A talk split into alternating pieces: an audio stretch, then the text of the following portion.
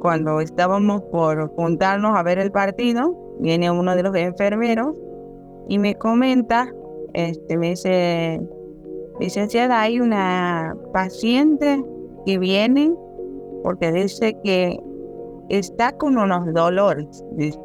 Bueno, le digo, vamos a controlarla. La llevo a la sala de parto y le digo al enfermero, preparen todo porque eh, ya se va a hacer el parto. y ella estaba con las contracciones, estaba con una dilatación completa. Y justo el enfermero me dice en ese momento, doctora, penal para Argentina. En la vida y en el fútbol hay casualidades y milagros. Y lo único que atinaba era con mi teléfono de la manera más disimulada posible, sacarme una foto a los pies donde se veía que estaba pisando pasto y si la mandé a mi familia, entonces los de seguridad entran en, esa dicotomía y dicen, bueno, pasen y quédense en costado. Y cuando pasamos y nos quedamos costados ya estábamos pisando la cancha y yo en realidad estaba en un silencio atroz, sin decir absolutamente nada, entendiendo que eso podía durar 10 segundos o 5 años de cárcel en un lugar como Qatar. Casualidades y milagros que si lo sabes aprovechar pueden quedar eternamente en tu memoria. Eh, me manda un mensaje mi tatuador que tenía que terminar un tatuaje viejo. Y me dice, hola Nelito, ¿cómo estás? Me dice, pasado mañana tengo turno, me dice. ¿Te querés venir así terminamos ese? Y se me prendió la lamparita en ese momento, no me pregunté por qué. Entonces le digo, dale, dale, eh, fui, voy.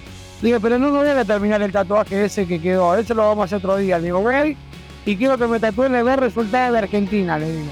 El de hace dos días que perdimos y el resultado de mañana que vamos a ganar a México. Milagros que quedan también en tu cuerpo como acto de fe. Nadie se va a olvidar de este mundial.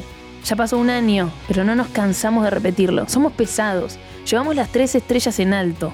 Si nos juntamos a comer un asado no hay manera de que no hablemos de esto. Y hasta estoy segura de que cantamos muchachos. Si nos frena un extranjero y nos preguntan de dónde somos, le decimos con confianza, argentinos, campeones del mundo, ¿por? Pasó un año, pero no nos calmamos nada. Y esa adrenalina que aún nos queda en nuestro ADN nos llevó a cometer algunas locuras. ¿Y sabes por qué? Porque eso somos, la hinchada más grande del mundo. Y en este podcast de Banco Macro vas a entender por qué. Soy Sofi Martínez y mi trabajo como periodista me llevó a todas las canchas en Qatar, viendo de cerca la emoción que se vivió durante todo el mes del Mundial. Estuve con los jugadores, pero también fui una de las millones que alentó la selección. A un año de haber ganado la Copa del Mundo, vamos a volver a vivir experiencias, anécdotas, vivencias y hasta las locuras más grandes que fuimos capaces de hacer para ver Argentina campeón del mundo. En este episodio nos vamos a meter en las marcas eternas, en esas manifestaciones permanentes de apoyo a la selección.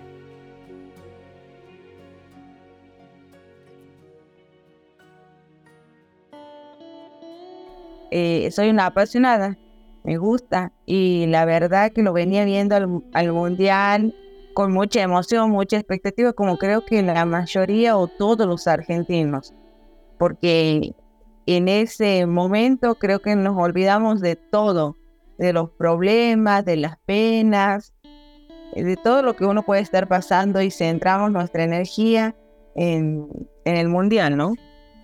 Flavia Iñiguez Tuli es obstetra y ejerce la profesión desde hace 18 años. Nosotros, al tener, este, hacer guardias de 24 horas ahí en el hospital zonal, hacemos consultorio.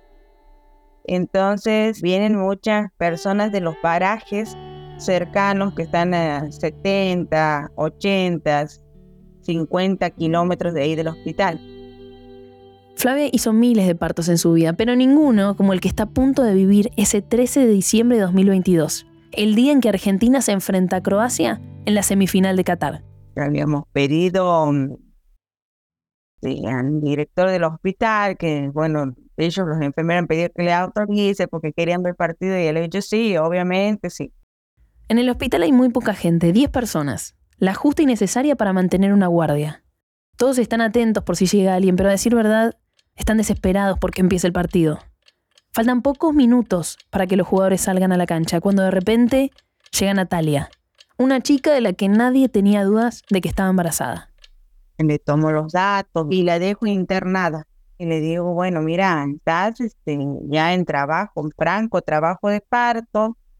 Estas son las contracciones que tenés. Y bueno, Flavia la lleva a Natalia a una habitación. Natalia está con un trabajo de parto muy avanzado. El partido con Croacia está por comenzar. En ese preciso momento, los jugadores salen a la cancha. Cantan los himnos, el referí pita el silbato. La suerte está echada. Pero Natalia y Flavia no escuchan nada de esto. Están muy concentradas en que el bebé está por nacer. Un enfermero va y viene. la reviso y le digo al enfermero mm, que me estaba asistiendo, bueno, preparen todo porque eh, ya se va a hacer el parto.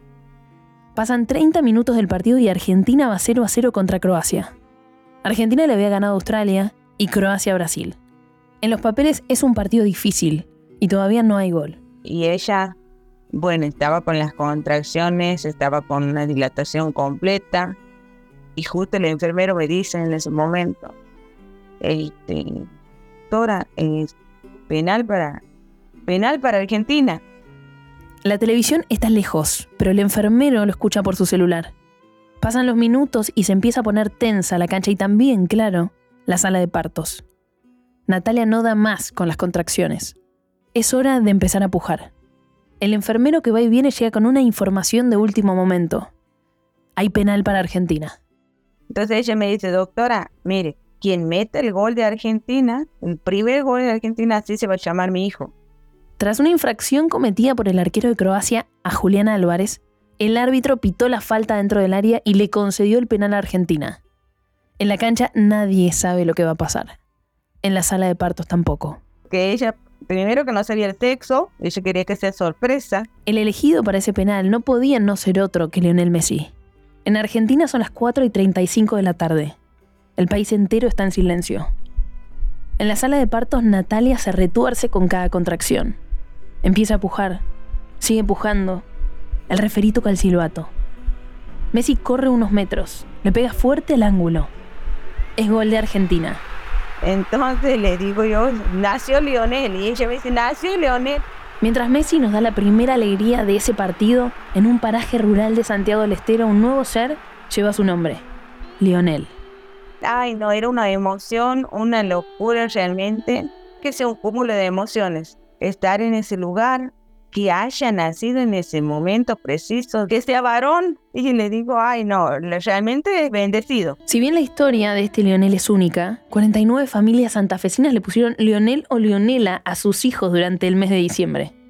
Y con los que había desde octubre, un mes antes del Mundial se contabilizaron 81 bebés con ese nombre. Una locura. Pero de eso se trata, de hacer locuras por esto que tanto amamos. Como la que le tocó vivir a Nicolás Alessandro, un hombre de un pequeño pueblo de la provincia de Buenos Aires de 10.000 habitantes, Suipacha. El tema así, en enero del año pasado, enero del 2022, me llama Felipe, un amigo mío, y me dice, ¿puedes hacer una videollamada? Sí, le digo, me asusté. Eh, y cuando entro a la videollamada estaba Fernando, otro amigo más, estábamos los tres ahí, y me habíamos tratado siempre de intentar hacer algún viaje de este tipo, y por diferentes factores no se había dado. Y me dice, mira, me llamó mi tía, que tiene agencia de turismo, me dice, Felipe, eh, hay tres pasajes eh, accesibles para Qatar. ¿Qué hago? Y, bueno, y yo le digo, entonces trataré de dar una mano yo con el tema de las entradas. Y de esa manera arrancamos a transitar lo que iba a ser ese viaje a Qatar, donde hasta el momento teníamos nada más que los pasajes porque el hospedaje estaba en proceso. No fue fácil el periplo de conseguir entradas. Nicolás y sus amigos se anotan en todo tipo de sorteos, en las listas oficiales de FIFA, de la AFA. Hasta que de repente, a través de como pasa normalmente, un amigo de un amigo de un amigo, un contacto, un contacto, un contacto, me dice, Nico, acá están la posibilidad de las entradas. Me fui a Buenos Aires, me dijeron tenés que venir tal día, tal hora. Fui, fui a buscar las entradas. Las entradas eran tres entradas.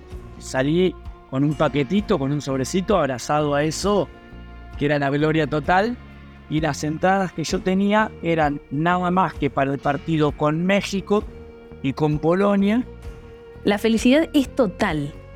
Está todo listo para el viaje, para la fiebre mundialista. Pero llega el primer partido entre Argentina y Arabia Saudita, la primera derrota, y el sueño de todos se pone en pausa. Nicolás lo vive peor. Como tantos, él tiene entradas para ver a México. El partido siguiente, y si Argentina pierde, el viaje de sus amigos termina pronto. No pierden la fe. Llegan al estadio Lusail confiados. Y cuando llegamos al estadio, un estadio impresionante, vamos muy temprano, obviamente por, por, una cuestión de precaución, de organización y de ignorar un montón de cuestiones. Y, cuando llegamos al estadio, muy temprano, estábamos en un sector muy bien ubicados, muy bien ubicados, con entradas compradas a través de un paquete que no sabíamos por supuesto dónde y cómo nos tocaba. Y empezamos a ver que en un estadio de 90.000 personas, 89.000 tenían la camiseta de Messi. Y donde estábamos nosotros había 10 con la número 3 de Tagliafico, otro tanto con la de Enzo Fernández, otro tanto, eh, qué sé yo, con la de Paredes. Entonces dijimos, bueno, pará, algo está pasando acá. Si esta gente tiene esas camisetas es porque evidentemente algún nivel de cercanía con cada uno de estos jugadores eh, tendrán. Y bueno, resultaron ser todos familiares de los jugadores donde estábamos nosotros y con ellos compartimos todo el mes del Mundial. Después de México llega el partido contra Polonia. Argentina empieza a ganar y los lugares en la cancha se vuelven una suerte de cábala. Pero hay algo más para que Nicolás forjara este vínculo. Ser del interior del país es un punto en común entre este hombre de Suipacha y los familiares de los jugadores. Una contraseña que les permitió adquirir confianza partido a partido. Y ni hablar cuando vino el partido con Holanda, que fue un partido donde Argentina ganaba súper bien 2 a 0. Vamos a los penales y ahí con el hermano de Nahuel Molina, uno de los chicos de los jugadores, vimos los penales juntos y Argentina obviamente salió favorecido. Y después en la semifinal con Croacia, eh, antes del partido estábamos con la familia de los Tagliafico y, empezamos a ver que estaba jugando Brasil y naturalmente por más de que estaba bueno poder jugar, eh, perdón, el partido con Holanda, estábamos viendo que jugaba Brasil eh, y Brasil pierde y lo vimos con los Tagliafico y decimos, bueno, tenemos que tratar de encontrarnos de nuevo que en las finales y ahí cuando vienen los penales, yo bajo unos escalones de donde estaba ubicado y el hermano de, de Nahuel Molina me agarra y me dice, no, Nico, lo tenemos que ver juntos de nuevo. Eh, y nos quedamos entrelazados ahí y los empezamos a ver. El partido con Francia es infartante. El momento de los penales llega y Nicolás, como viene ocurriendo hasta acá, los tiene que ver junto al hermano de Nahuel Molina. Y ahí el hermano de Nahuel Molina me dice, vení, vamos para abajo. Y la cancha tiene unas escalinatas que lo unen con las gradas, con las plateas, que te permiten acceder caminando, naturalmente en el caso de que se está abierto, y nos quedamos ahí, en primera fila, prácticamente antes de que pateara Nahuel Molina. Eh, bueno, obviamente viene el gol, campeón del mundo, festejo, tal, tal. Todo había tenido un ida y vuelta que era de película. Y él sube los pasos, yo naturalmente lo sigo. En ese momento, la gente de seguridad está colapsada. Argentina había salido campeón, la alegría y el desborde es total, y la familia de los jugadores quieren saludarlos, estar cerca de los suyos. Y es tanta la presión que los dejan pasar a la cancha. Y cuando pasamos y nos quedamos acostados, ya estábamos pisando la cancha. Y yo en realidad estaba en un silencio atroz, sin decir absolutamente nada, entendiendo que eso podía durar 10 segundos o 5 años de cárcel en un lugar como Qatar. Todos los familiares quedan detrás de una soga mientras preparan todo para la premiación. Nicolás va a ser un observador privilegiado y va a ver todo a un costado de la cancha, un lujo que solo los familiares tienen.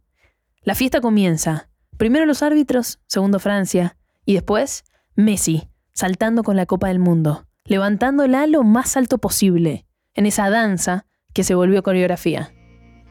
Y ahí se produce un hecho que, la verdad fue muy significativo, porque la familia de este otro jugador, no, que sí, que no, que esto, que lo otro, viene la madre y tu seguridad hablaba español y dice, mira, somos campeones del mundo, esta es mi familia, estos son mis hijos, me abraza a mí y me dice, se quedan conmigo. Y yo me quedo ahí paradito, integrado al seno familiar de uno de los jugadores de la selección. Y de repente, bueno, pasa la premiación, pasa todo, y se levanta la soguita y empiezan los jugadores a pasar a saludar a sus, a sus familiares, jugadores y todo. Y yo sigo ese camino también, digo, que dure lo que tenga que durar. Nicolás empieza a caminar por la cancha. Es el único colado entre todos los familiares y amigos de los jugadores. Pero nadie lo sabe y empiezo ese derrotero donde lo único que aspiraba era tener la lucidez de ser muy respetuoso con cada uno de ellos, no molestarlos e intentar llevarme un poquitito de cada uno a través mínimamente de una foto. Y empiezo con uno, con otro y tengo la, la suerte y la gloria de que uno de los primeros con los cuales me cruzo es con, con Lionel Messi. Y Messi dice, sí, por supuesto, le saco una foto conmigo. Seguramente vos, que estabas en tu casa mirando, en algún rincón del país, viste esto.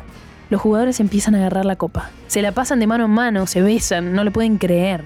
Nicolás ve todo esto de cerca.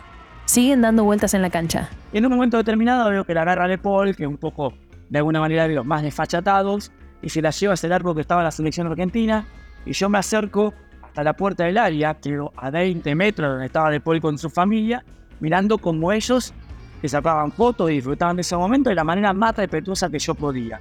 Y en un momento determinado, el papá de Paul se, da vuelta y prácticamente era el único que estaba en ese momento en ese lugar y me dice, ¿no nos sacamos una foto para que salgamos todos? Sí, por supuesto, claro. Entonces te saco así, te saco allá, parado, horizontal, para que te saco un modo retrato. Y, el papá de Paul me dice, ¿y no te querés sacar una voz? Y yo digo, me encantaría, pero no me la puedes sacar vos porque no estoy solo. Y sacarse una selfie con la Copa del Mundo era hasta una, forma muy respetuosa. Eh, y él me sacó una foto con la Copa del Mundo en mis manos antes de que entrara la réplica y todo. Eh, la que tocaron muy pocas personas en la historia del fútbol. Y, lo veo al papá de Messi y le digo, Jorge, disculpe, ¿usted no le molestaría si yo me saco una foto con el trofeo de su hijo? El trofeo de mejor jugador del mundial. Y bueno, y, ahí tengo el trofeo en la mano y le digo, Jorge, no le molesta sacarme la foto usted porque yo estoy solo. ¿Cuántos más consiguieron una foto así? Sin dudas, nadie. Eh, y bueno, yo estaba ahí y me doy vuelta y vi a Antonella caminando y, Antonella venía con, con, los botines de Messi en la mano y yo la paro y le digo, mira Antonella, perdóname que te moleste, yo me saqué una foto con ustedes, pero veo que venís con los botines del 10. ¿Te molestaría si me saco una foto con vos? Y los botines, no, por supuesto, para nada. En Argentina la procesión es inmensa. En Buenos Aires el obelisco es una verdadera marea, pero en cada rincón del país la gente sale a celebrar. Y claro que en Suipacha, el pueblo de Nicolás, todos se reúnen en la plaza, incluida su familia. De repente el teléfono de Nicolás empieza a sonar. Mensajes, notificaciones, WhatsApp, Instagram. Claramente algo sucedió y, evidentemente había alguna cámara que, había tomado que yo estaba con Messi, nada más y nada menos, y ya habían advertido eso acá en Suipacha y de repente los que estaban en la plaza, como sucede hoy en día con el nivel de globalización y viralización que existe, tenían fotos que ni mi familia tenía mira adentro de la cancha. Así que, nada, una locura. Y yo dije, bueno, ¿hasta cuándo me quedo? Y hasta que me echen. Nicolás tiene fotos con absolutamente todos los jugadores, con Scaloni y hasta logró llevarse un pedazo de red del arco. Con todo eso, se hizo un altar en su casa, ahí, tan cerca de esa plaza, que lo vio con incredulidad pasearse con los campeones. Un altar que quedará eternamente sellado en su memoria. Yo no tengo ningún mérito, no hice más nada que tener la suerte de estar en el lugar adecuado, en el momento indicado, y con esto viví la historia de mi vida, pero bueno, llegué a, a y naturalmente no había pasado inadvertido, obviamente después de un derrotero eh, interminable de asados, donde naturalmente el ácido úrico se fue a la nube, todo el mundo quería saber qué había pasado, y bueno, y así fue un poco esta historia increíble, inigualable e irrepetible. Volvamos un par de semanas atrás. El Mundial acaba de empezar y Gonzalo de Santis, un pibe de Merlo, al oeste del conurbano bonaerense, hace, como tantos, una promesa.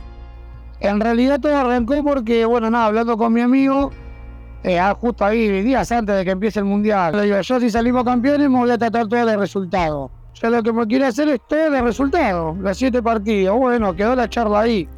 Hasta ahí algo que muchos habían hecho. Pero apenas Argentina pierde contra Arabia Saudita, Gonzalo redobla la apuesta. Y un día antes del segundo partido, eh, me manda un mensaje mi tatuador. Que tenía que terminar un tatuaje viejo. Y me dice, hola Nelito, ¿cómo estás? Me dice, pasado mañana tengo turno, me dice. ¿Te querés venir así terminamos ese? Entonces le digo, dale, dale, el jueves. Digo, pero no, no voy a terminar el tatuaje ese que quedó, eso lo vamos a hacer otro día. Le digo, voy y quiero que me tatúen el resultado de Argentina, le digo. El de hace dos días que perdimos y el resultado de mañana que vamos a ganar a México. Gonzalo no está dispuesto a esperar a que termine el Mundial para demostrarle a la selección su compromiso.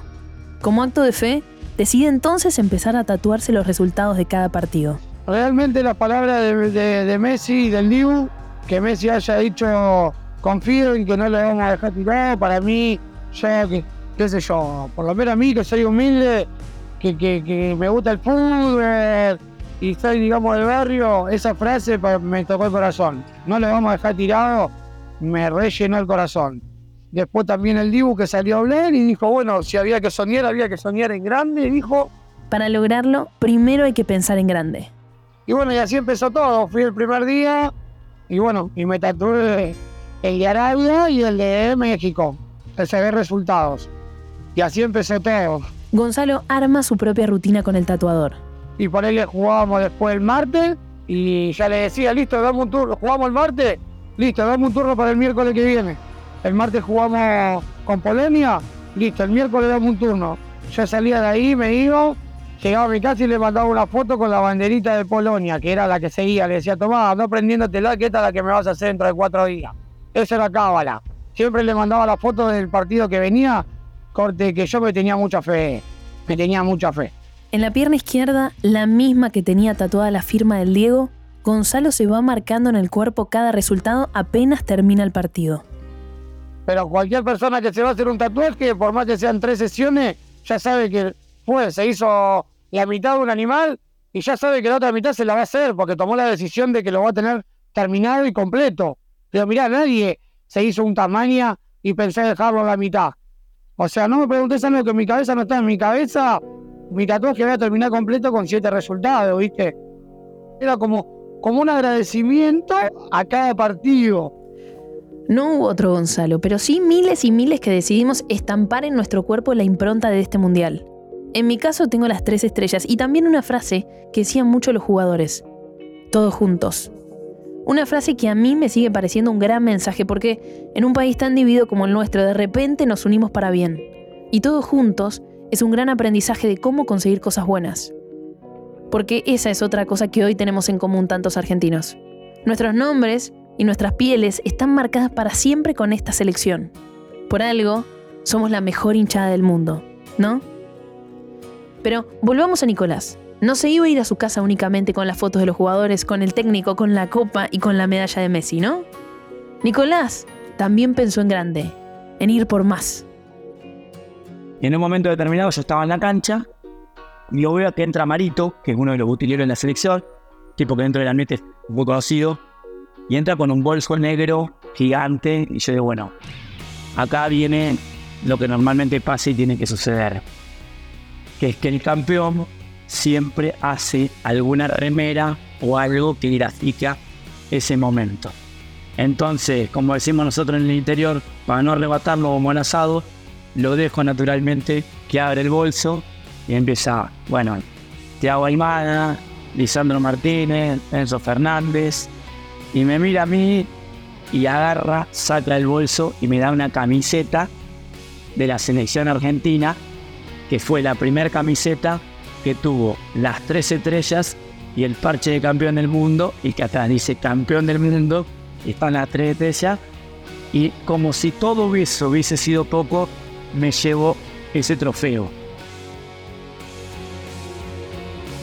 La hinchada más grande del mundo es un podcast de Banco Macro en colaboración con Posta. Para saber más sobre el podcast, seguía arroba Banco Macro en redes sociales. Le queremos agradecer a la selección argentina por pensar en grande y motivar las locuras de una nación entera. El equipo de Banco Macro está compuesto por María José Daura, Rocío Goyanes, Marina López y Federico Peowich. Por posta, producción Guido Scolo, Josefina Delía. Investigación y guion, Tali Goldman. Diseño de sonido y edición, Jeremías Juárez. Producción ejecutiva, Luciano Banchero, Diego del Agostino y Juan Manuel Giraldes. Y yo soy Sofi Martínez. Hasta la próxima.